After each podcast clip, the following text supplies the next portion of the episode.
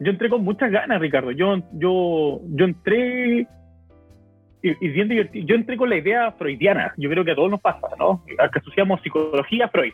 yo, yo creo que todos tenemos esa idea de caricatura, así como del tipo pensando siempre constantemente, agarrándose la barbilla, el paciente ahí en el diván, y con un lenguaje muy lento, o esa onda.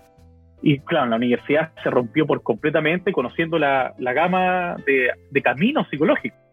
Yo le digo a mis pacientes, uno no sabe eh, la línea del terapeuta. Uno asocia, voy al psicólogo y pide una hora nomás, pero cada psicólogo tiene un apellido distinto, que es donde va marcando la diferencia de su trabajo y su orientación terapéutica, además de todas las cosas que uno puede adherirse después profesionalmente.